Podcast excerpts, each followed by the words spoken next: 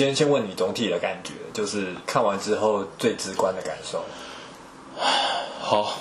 你有哭吗？嗯，为什么？干你这问什么屁话？你刚不也哭的跟智障一样？干他妈哭的跟智障只有你好不好？我只有哭而已。啊。原作游戏，它是一个非常精致、精巧、精简而且精准的语言。嗯，它通过非常凄美的师生恋，在时代背景的压迫底下，逼不得已的产生了无可挽回的误会。从其中的凄美的感受来塑造方瑞欣这个角色，然后也让原作的玩家会对方瑞欣产生一种非常明确的“我知道你错了，但我不忍苛责你”的效果。所以原作的。这个效果是建立在精准而且精简的语言，还有对于非常凄美的师生恋的刻画这两件事情上面。然后电影版对于原作的翻拍，基本上算是照本宣科式的搬运。然后尽管我们都知道它有为数不少的缺漏，但毕竟一个那么好原作就摆那，它再怎么东调西调的，总归还是一个好作品。嗯，但是到了影集版，它就做了一个非常彻底的从根本处提出的质问，也就是说，是的，这是一则非常精准的预言。那这个预言它如何在写实中运作？同时也提出了质疑：原作中那样凄美的悲恋，在写实意境下所必须承载的师生恋之中的那种权力关系的不对等。常理而言，我们常该看到的它该是怎么运作？于是他设计了云香这一组一九九九，也就是所谓的三十年后现代线，与方瑞金有非常非常多的相似之处。他们拥有类似的原生家庭的困扰，然后他们拥有类似的对于父亲缺席的某种转嫁，然后他们在同样在校园环境中对自己出手相助的那位男性长辈老师产生了这种感情，而云香所需要做的对照就是原作那些寓言的写实版本，然后也是原作中凄美悲恋的写实版本。这也就是为什么需要他们相反，因为编剧想要提出的质疑是这些东西在现实中很可能根本就不该那么凄美。嗯，然后他又在途中提出了第二道伤痕，就是不只是原作搬运到现实之后，这个预言与悲恋将会不那么凄美。同时，在原作自己的逻辑里面，他也很可能根本就不该那么凄美。嗯，他通过这些拆解，去将原作的那种非常童话寓言式的结构整个打散。然而，我们看完最后一集，他真正的目的并不是说我要打脸观众，就是说啊，现实很残酷啦，就是你们不要相信那种被极端过度美化过的爱情故事啦。他不是，他做了这么多的拆解，然后提出这么多的质疑。在原作的时间线还有现代的时间线里面，都画出了这么多道裂口。最终真正的目的，其实是要透过张老师告诉你：是的，这样子凄美而真心的人确实存在，而他也真的值得。当我们在一个这么具有压迫性的结构之下，仍然可以有像张老师这样子的人，对，他不断的去制造张老师的。可能的缺陷，可能的疑惑，可能的写实版的对照。然而，这些可能性都不是为了打观众的脸，或者为了打原作的脸，而是为了要替原作辩护。是的，我们必须去相信，就是在这样子高压威权的时代里面，更加应该会有这样子的人，值得我们去想象，值得我们去记忆。嗯。值得我们去学习，也就是说，他提出的一切的质疑和疑问，还有对原作各种设定的破绽，都是为了要反过来证成张老师这个角色值得。也就是说，返校这个故事值得去告诉你，方瑞欣的那些凄惨，他的那些悲伤都是真的，也告诉我们刘云香那些凄惨、那些悲伤都是真的，而他们也都真的应该要可以被解决。所以，这其实是一个通过自我拆解。自我质疑，然后重新自我肯定的过程。整部作品在对原作进行的就是拆解、质疑，然后重新肯定它确实有其价值。然后在这个结局，我可以说它在故事意义上非常的成功，它做到了。这是我对影集版的评价。我原本想要谈他就是提出的解决方案，他最后主要是最后还有第八集整集作为这八集的结尾。像我们刚才在讲逃避这件事情，我觉得也是一个很重要的事情。说所有人都都在逃避，而且它实际上是对于台湾当前的历史记忆，大家的所有人的历史记忆提出质疑。对，就是这个所有人都在逃避，然后你必须直面自我最不敢想起的那个记忆，才能够获得解救的这个剧情结构本身。在后设意义上是可以直接指涉着现实中我们所谓现在的台湾人对于自身历史记忆那一段非常断裂的、无法继承的那种你害怕想起来的东西。它不只是你对于戒严时代的一个加害结构的批判，它甚至对一开始讲的不只是戒严体制，而是整个父权结构的批判。然后还有我们看得出来，他是对于就是历史记忆的批判，说他是在对于受害者叙事的一个质疑，就是我刚刚讲历史记忆，然后我们去扭曲历史记忆，然后让它变成一种受害者叙事，然后来获得获得自我满足，这本身也是一个逃避的结果。我们去去逃避面对里面真实那个权力关系，然后我们透过单溺在自己自我谴责，然后自卑情结之中。来逃避那个我们不愿意面对的，必须要站起站出来负起责任的那件事情。不管那个是你到底是身为一个加害者还是受害者，都应该要有义务对这件事情负责。对。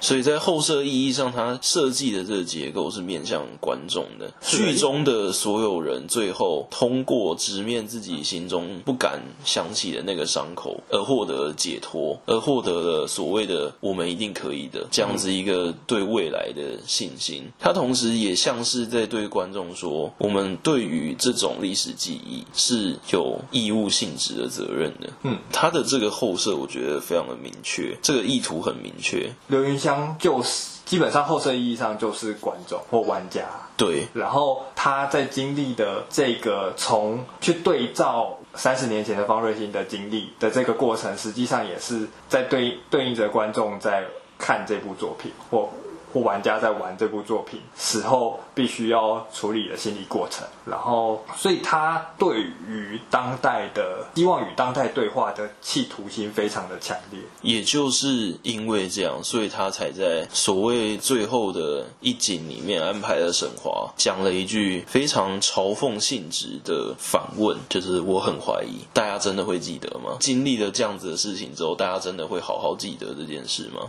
他讲的其实也就是在指涉观众，观众经过了这一整部剧的洗礼之后，我们有办法变得能够意识到这份故乡的历史，我们有记忆它、回想它、直面它的责任吗？而沈华那个欠揍的嘴脸说着“我很怀疑哦”，就是观众得去打倒他的。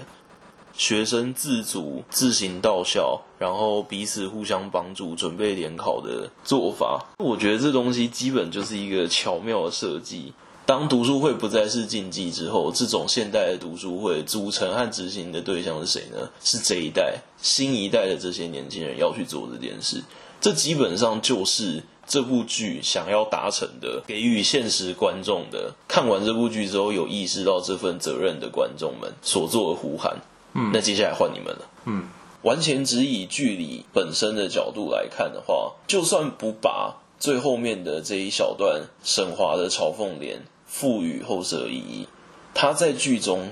这个结尾也是有其意义的，因为我们都看得出来，沈华他还在这间学校，也没有所谓的彻底倒台，所以他提供的一个做法是理想中的去松动这个结构的一种可能性。他做了跟原作一模一样的事，他在故事最后的最后。给出了一个他想象中的精巧、精致、精准的极端过度美化的语言，也就是这些学生们重组了所谓现代的读书会，然后在这个体制中自己为自己寻找出路，也就是面对联考这件事情。这本身就是影集版的那个极端过度美化的语言，他花了整整。七集的时间在拆解原作，然后最后第八集告诉你说原作那个值得，然后他在自己最后的收尾这一段也告诉你我也要来，这就是他所提供的所谓有可能对于父权结构自我再制产生些许松动的可能性，不只提供了这个可能性，编剧自己也知道这个所谓的蓝图，也就是这些学生们有办法自主的懂得要起来团结。组织来面对未来这件事太过理想化了，所以他紧接着在这种理想化的、充满正向感的结局之后，补了一个现实的打脸，而这个现实的打脸就是残留下来的沈华。沈华就是那个会继续再制这整套很糟糕的烂体系的那个男人，而沈华所丢给观众的那一句嘲讽，就是为了要激观众。你看沈华那么欠打。我们是不是要打他的脸？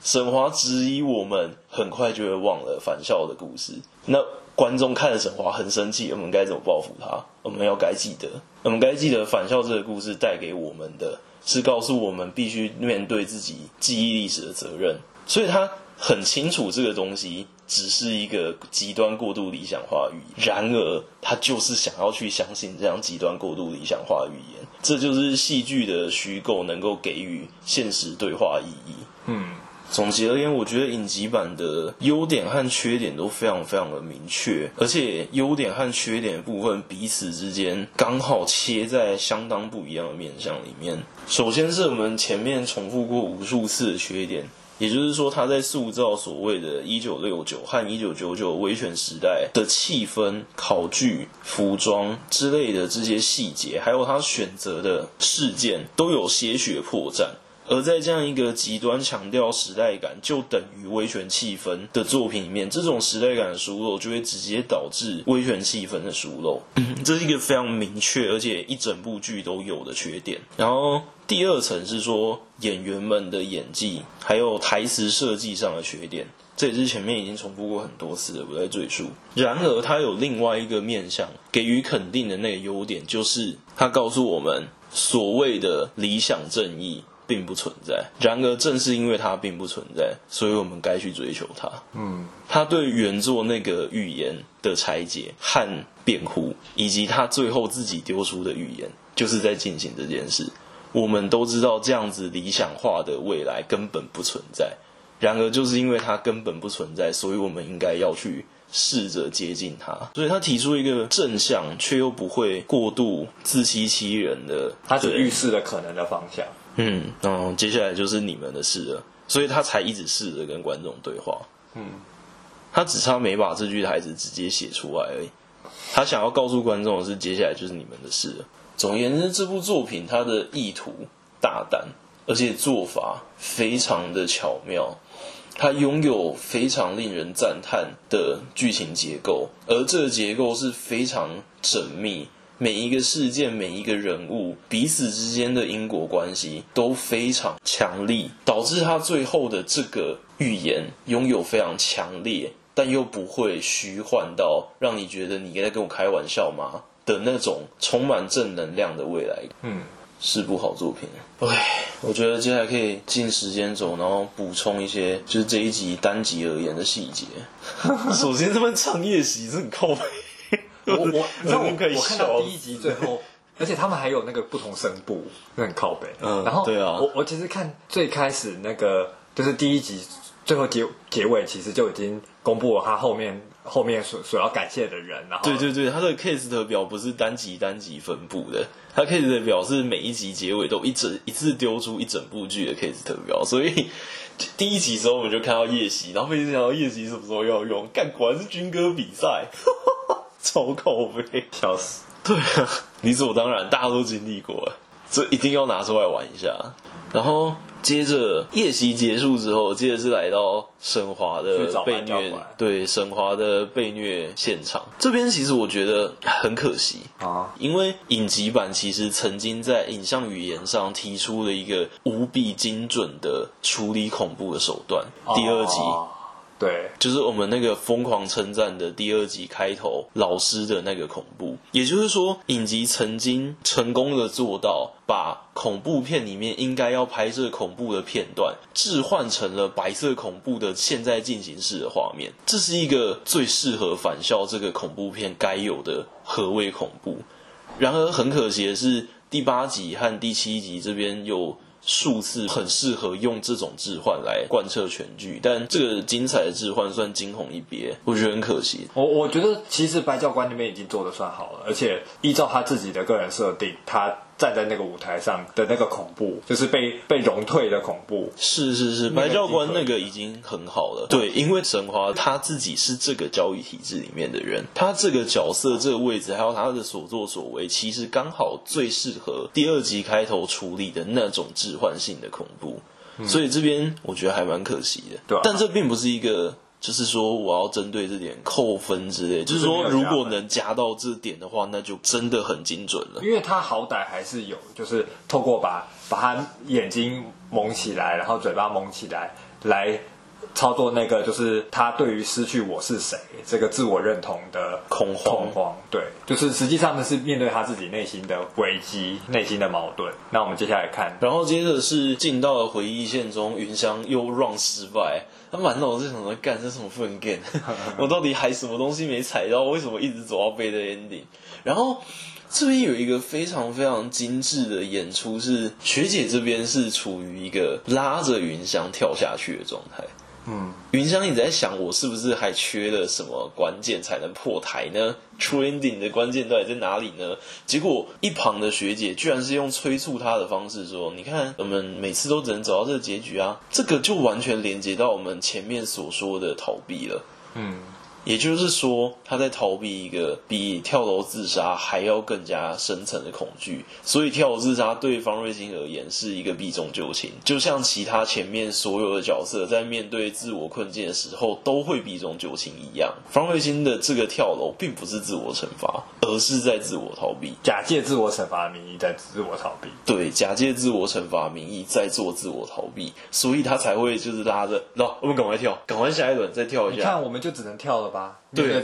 我们就只能跳了吧，不是我的错，我也没办法。然后，然后云香跳下来，再一次回到所谓的起始存档点之后，看了看提示，然后才发现原来学姐也躲在这里。也就是说，学姐的那个躲，她不去面对这个巡回，她根本没有亲自出去这个巡回里面跑去找那个可能救赎的线索，她一直躲在这个游戏的出发点里面。然后刘云香就说：“我们不能再逃了。”对着学姐说：“这是当。”初刘云香被性侵之后，窝在家里躲着的期间，学姐鼓励她的话，现在反过来了，换云香对她说一模一样的话。这两位女主角的互相扶持和互相帮助，还有他们的极端相似却又巧妙之处些许相反的这种设计，才让他们两个可以这么真心诚意的在这种最关键的时候，用这样对称的方式彼此拉对方一把。然后我们这边有看到，也是算前面有趣的伏笔，这边重新用上了那个卦象开锁。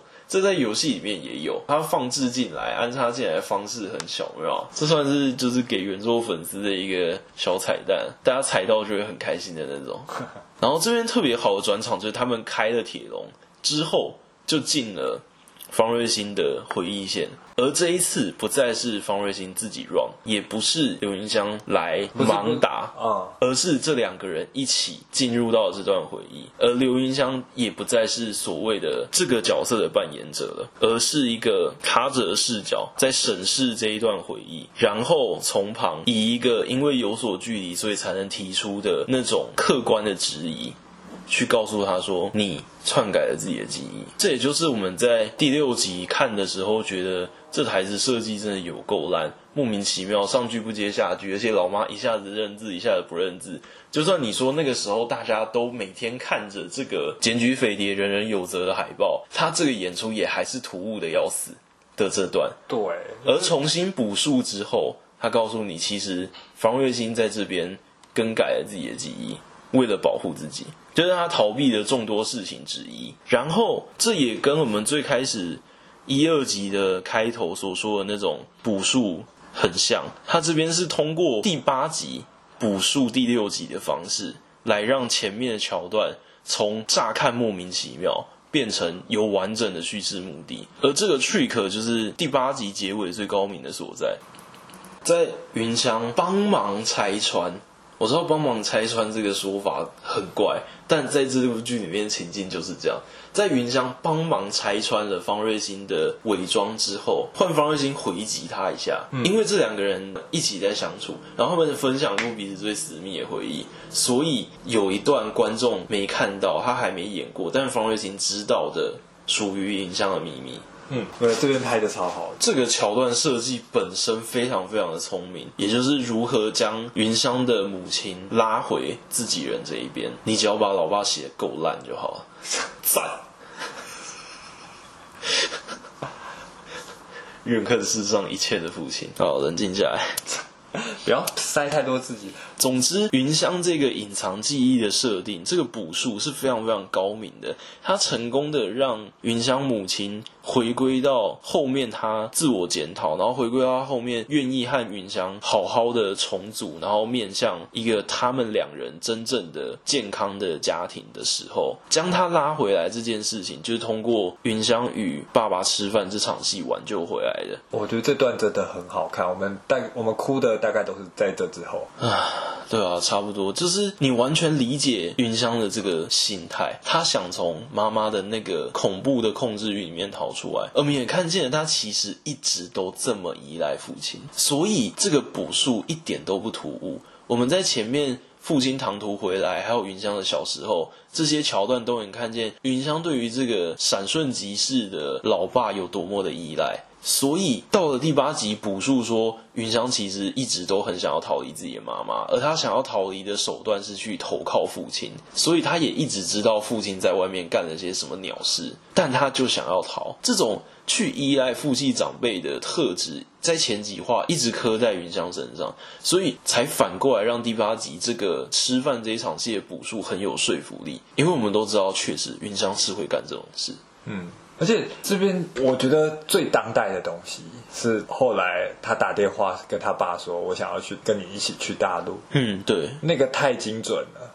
太精准了！天哪，我自己在我家族里面的亲身经历，看你愿意分享到什么程度啊？你有权利斟酌这个，反正应该不会有认识的人看到，就是应该不会有亲戚看到。总之就是在一九九九年，就是应该是说中国改革开放，台湾解严，然后资金可以去大陆以后，那个时候我们就是台商在中国吃大陆吃香喝辣，然后包二奶包三奶，然后一堆资金西进，然后掏空了台湾资金人才，然后营造一整个世代的经济断层的这件事情，他用一个小桥段，父亲外遇的对象。父亲经商，还有女儿想要跟他一起去大陆，这件事情就是就是精准的刺到要害，就像是陈爸所承担的那一句“无题博出”一样，嗯，就是云香所承担的这一句“我可以跟你一起去大陆吗？”那个父亲所承担的，就是与陈爸承担的东西是相反的，他们是同样在那个时代，然后相反的两位父亲，一位是代表拥有这个恐怖记忆，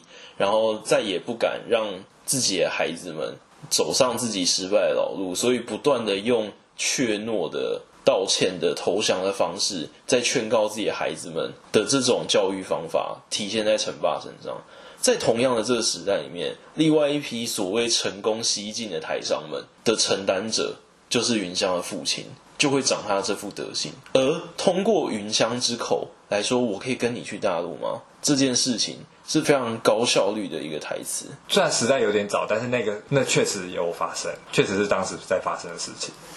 所以他实际上批判力道也很强烈。对，他光是把这个这个事情演出来就很批判力道就很强烈了。通过鱼香之口来问这句话，除了很精准以外，还有一个优点是很精简啦。啊，因为你再去补述这整段历史的话，会太拖沓了。所以他这句话刚好点到精准、精简，好，就这样。而且这个有一个有趣的地方是，就是这种物理上，就是地理上的逃避，说我可以去大陆吗？然后跟陈文亮他他想要想要逃去台北，对，就是形成一个对比。就是云香已经知道他逃去大陆是一个无望的事情，然后所以当他看到陈文亮说哦，逃去台北就逃逃离了。你就物理上逃离，就是心理上也可以逃离，所以他就觉得很好笑。物理上的逃离与心理上的逃离这件事，刚好也呼应了最后张老师在处决前他所说的遗言，就是我的心是自由的。就是我们逃去哪里？我们外在世界如何被束缚？我的心，我的思想，我相信的那个爱与和平与希望与正义与民主的未来，我那颗心是自由的，那才是真正的自由。然后吃饭这场戏接续的也是他返回头补述了一个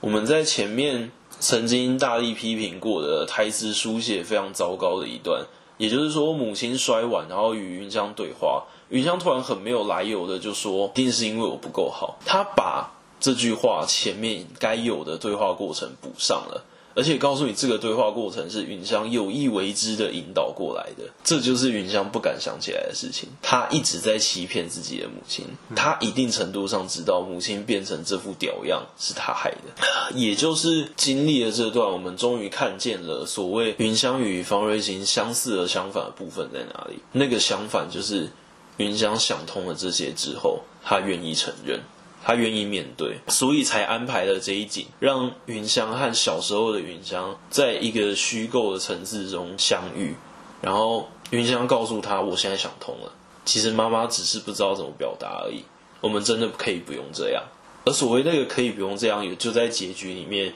云香重新要回到学校去参加自主读书会的那个时候，他与妈妈那种相处。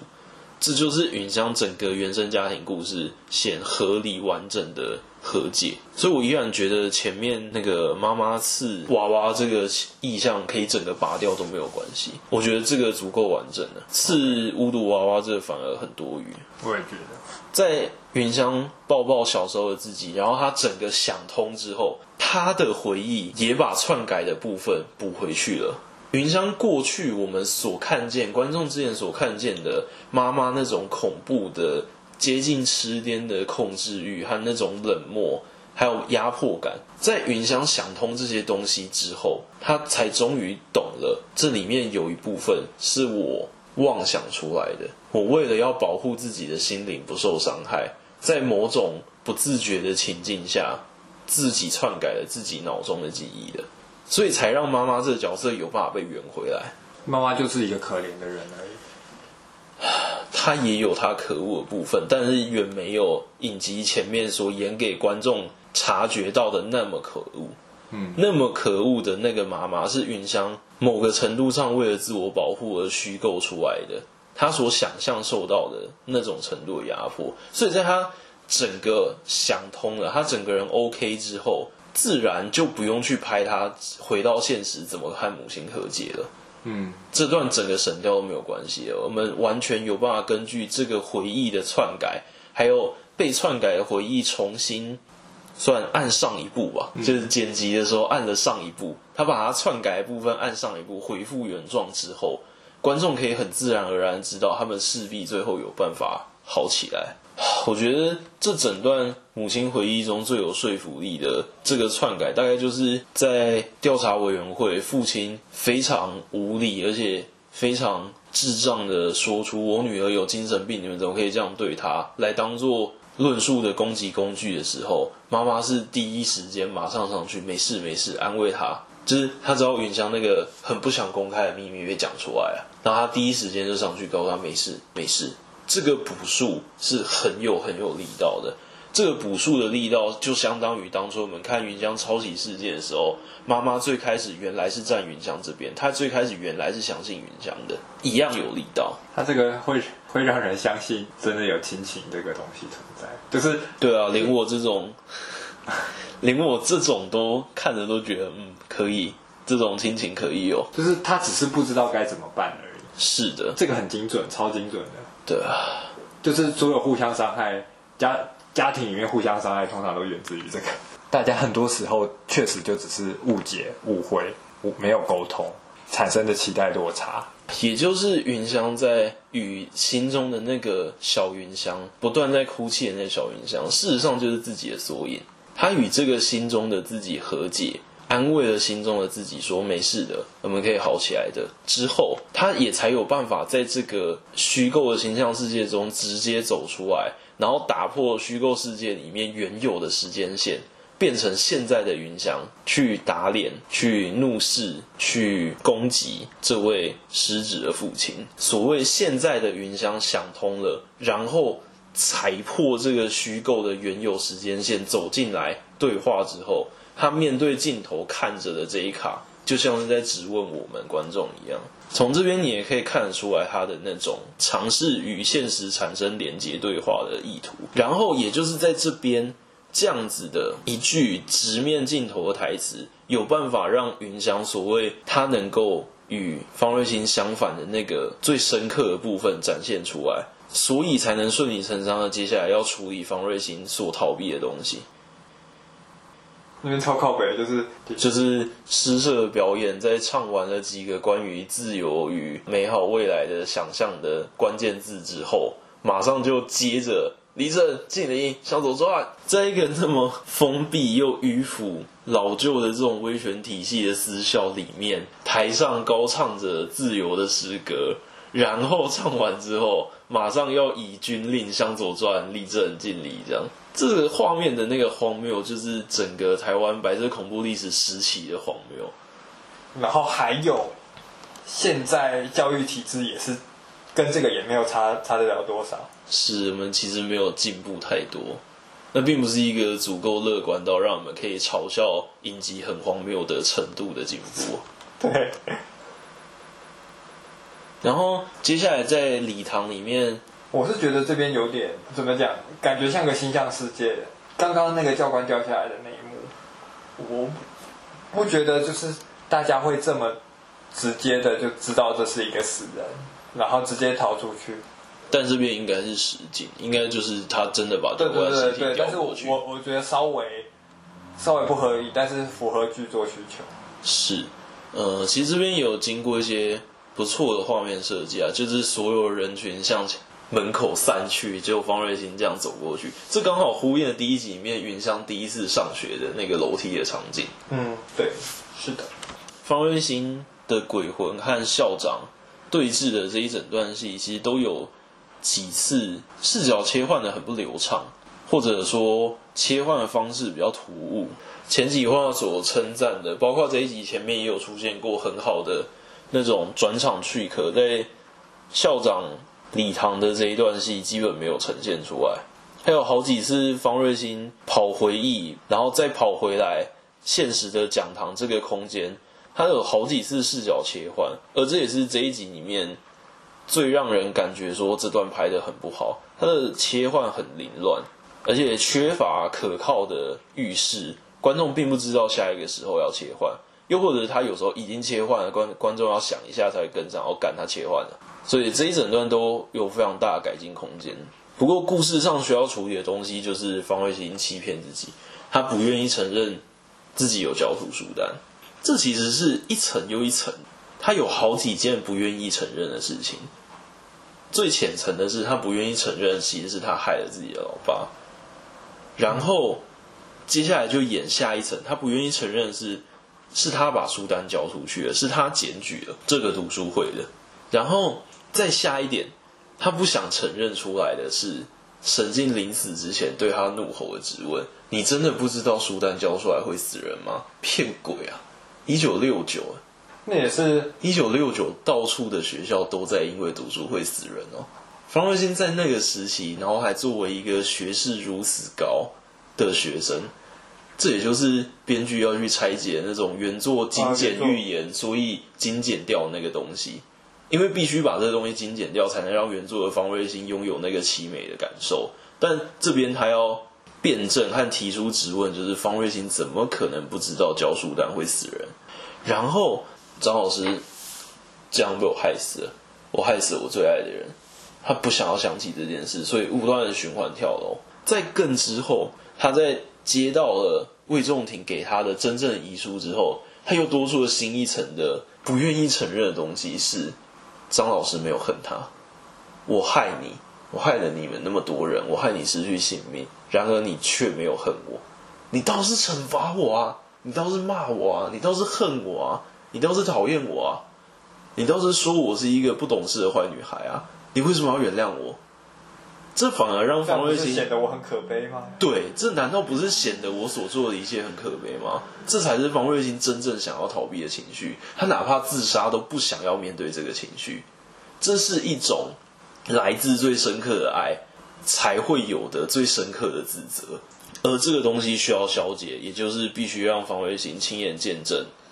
张老师离开的这一景。不过张老师离开的这场戏，带着那一本方芮欣的笔记本，它那是一个象征。但是，所以我就说了，之前就讲过了，这东西要他妈拍动画，超多事情可以事半功倍。这种实际影像必须面对的所谓符号的虚构与否，你需要花超多力气去处理它和刻画它。像这边，他只是单纯把那一本。完整的书就这样躺在张老师的尸体旁边，观众其实是很容易会疑惑，那这是书怎么带来的？然后下一秒才想，哦不对，这边好像是幻想中的回忆世界，而不是一个实景。那是张老师对方瑞金遗留的爱的象征，这叭叭叭，这东西在实拍影像里面必须花超多力气去处理，才有可能精致化。但在动画里面，超级容易就可以做到事半功倍的效果，对啊，所以。想想还是觉得动用了这么多虚构的形象世界、虚构的影像、虚构的空间，还有虚构时间线彼此之间的穿越，这样子的故事要用实拍拍好，成本还是过高啊！我的在我习惯的影像语言想象中，还是觉得动画会事半功倍。但这扯远了啦。然后张老师枪决完之后。他在另外一个虚构空间中，也就是他们回忆中一起度过的那个辅导教室门前那个花廊，那一个花坛，然后这样的大雨之中，两人相拥而哭。这边也有几次是这个空间中的张老师的鬼魂和方瑞欣的鬼魂相拥而哭，然后再切一些方瑞欣的真实的记忆，也就是把第七集里面刘云香代替他跑过的那个东西。一模一样的逛夜市啊，看电影的那个角色切换回方瑞欣这个演员的外貌去跑，这几个回忆切换也是跟刚刚讲堂那一场戏有点像啊，相对而言比较凌乱，有很大的进步空间。对，概念很棒，但是它有很大的进步空间。你觉得有什么方方法？就是比如说，就是你要暗示某种时间线，就是有逻辑的拍剪接的话，你觉得有什么拍法？首先，实物层面的话。他会希望方瑞欣的鬼魂在这个意义重大的花坛里面消散，所以这一个虚构花坛校园的这个空间是需要建立起来的。那方瑞欣跑的那个回忆就要有一个怎么说呢？要有一个跑马灯的效果，然后那个东西的闪和截要很有节奏，然后切回来雨中相拥的师生的时候。那个节奏会瞬间嘎住，就是他的回忆在那边 run，而且那些回忆彼此之间的剪接是有所 tempo 的。然后这些回忆全部跑完之后，回到了他与张老师在雨中相拥的这个情景，戛然而止。然后这样的话，影像中就会有一种回忆播完了，然后他们该是时候道别了的感觉。嗯，对，可以靠时间感来处理看看。然后这个特效你觉得？很差，这特效确实是很差。如果要这样的话，不如这个特效就不要，就是这一画面就不要拍，用别的东西去像。我自己的原本刚刚看第七集，然后我想象中第八集最后学姐的离开其实是在屋顶，然后一样在韩翠楼的那个废校舍屋顶上面，然后两个人一样坐在围墙那边，就跟他们每一次跳楼自杀的时候一样的，两个人坐在那边，然后好好的道别之后。方瑞欣用走的走下去，他原本每一次都是摔下去、跳下去，但是现在他站起来，然后缓缓的走下去。他只要在那个跳下去的地方，不是用弹簧床，而是用楼梯就好了。方瑞欣用走的走下去，观众看不到那个台阶。嗯，这边这个景，我觉得那个就是用动画比较好表现。对，就是我我的幻想就都是动画语言啊，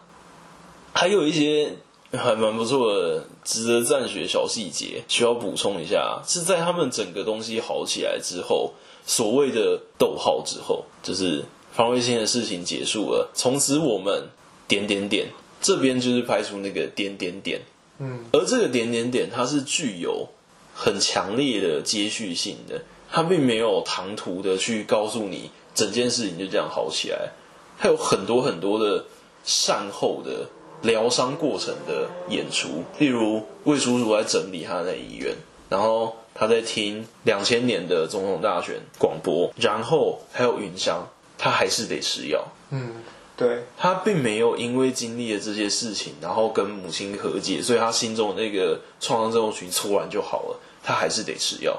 我觉得这个设计很棒，而且很写实，就是他把那个